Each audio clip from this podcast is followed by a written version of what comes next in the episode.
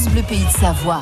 Ah, voici votre rendez-vous à 7h14 de celles et ceux qui ont fait l'actu en 2011. C'est un, rendez-vous préparé aux petits oignons par l'équipe de la rédaction de France Bleu Pays de Savoie.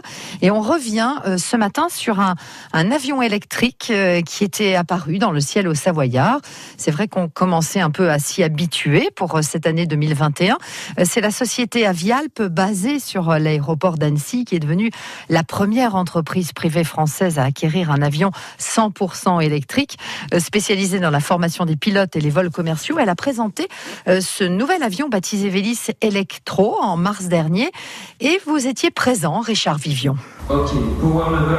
Alors c'est un avion qui ressemble à un avion, à part le 100% électrique écrit en gros et en vert sur la carlingue de ce monomoteur, impossible au premier coup d'œil de le différencier. En revanche, dès que le moteur tourne, là le Vélis Electro fait entendre sa différence.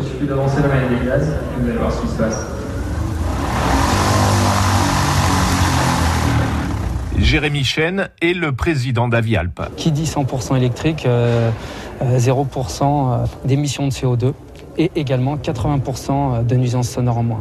Il a 50 minutes d'autonomie plus la réserve, donc il sera utilisé dans le cadre de la formation de pilotes privés, c'est-à-dire autour du terrain pour pouvoir faire les tours de piste et du local. Zéro émission, silencieux, avec seulement 60 décibels. Mais le Vélis Electro a aussi quelques défauts. D'abord, son prix, il est 30% plus cher à l'achat qu'un avion du même type, propulsé par un moteur thermique. Et surtout, la durée de vie de ses batteries est encore limitée. Les batteries, elles sont conçues pour avoir une durée de vie de 500 heures. Un moteur thermique, en règle générale, c'est à peu près 2000 heures. Donc en fait, tous les 500 heures, si vous avez euh, utilisé la charge de la batterie d'une manière correcte, il faut changer le rack de batterie à l'avant et à l'arrière et ça coûte 10 000 euros. En fait, on envoie le rack euh, directement au fabricant qui est une société euh, slovène, hein. c'est euh, transport de matières dangereuses.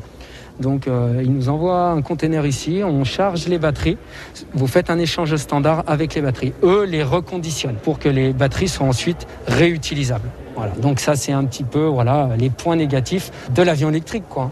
Mais nous contribuons à améliorer tout ça en investissant en fait dans ces avions électriques. Cet avion électrique, le Vélis Electro, a réalisé ses premiers vols au printemps dernier, notamment au-dessus du lac d'Annecy. Merci Richard Vivian.